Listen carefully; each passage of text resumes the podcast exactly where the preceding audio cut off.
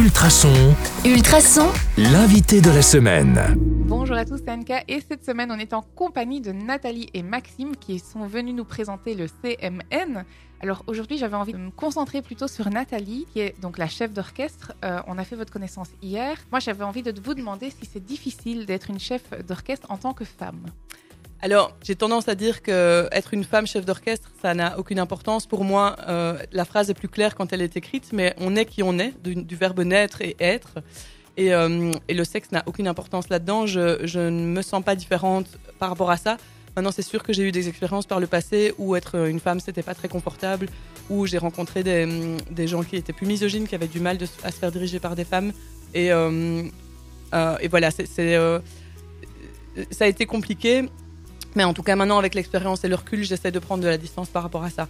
Euh, vous dites que vous dirigez, donc un chef d'orchestre, ça sert à ça euh... Alors, on me pose souvent la question, à quoi sert un chef d'orchestre? Donc, pour moi, il y, y, a vraiment deux aspects euh, complémentaires à, à, être un chef d'orchestre. D'abord, toute la partie technique, donc la connaissance, ma connaissance de la partition. En fait, mettre, créer une, une image sonore interne euh, pour que quand les musiciens jouent en face de moi, je puisse déterminer assez vite si ça colle à l'image sonore que je me suis créée à l'intérieur de moi ou pas. Et donc le plus vite possible, avec le, moins d'arrêt, par exemple par le geste, de pouvoir leur communiquer ça, parce qu'ils me connaissent déjà et que donc il y, a des codes aussi hein, dans la direction. Ils peuvent le, comprendre ce que j'attends d'eux pour coller à cette image sonore. Donc ça c'est la, partie technique. Et l'autre partie euh, qui est super important, c'est la partie humaine. Et donc pour moi, c'est la plus grande mission, c'est donner envie aux musiciens de produire et de donner le meilleur d'eux-mêmes euh, quand ils jouent euh, de la musique pour faire euh, vivre et vibrer les, les, auditeurs. Quoi. Vous dites que vous vous créez une image sonore, donc ça veut dire que c'est le chef d'orchestre qui, qui, qui, choisit finalement le résultat final.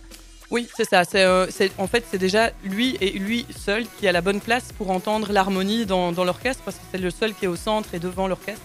Donc c'est lui qui peut gérer les balances, par exemple, hein, les hauteurs, les, volumes entre les différents pupitres.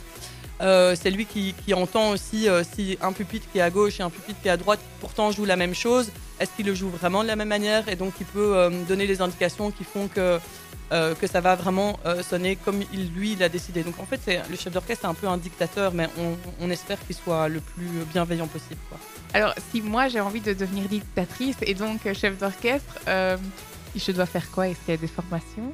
Alors, c'est quand même un parcours, euh, on va dire que le, le, le diplôme de chef d'orchestre ainsi que celui de compositeur est, sont les deux diplômes les plus hauts dans, dans la, la, formation musicale.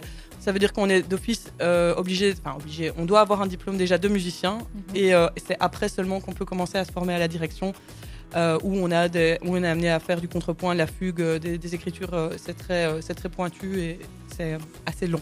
On se donne rendez-vous demain sur le 105.8 FM ou en podcast sur ultrason.be pour en savoir encore plus et puis découvrir un petit peu c'est quoi ce fameux son animé 2.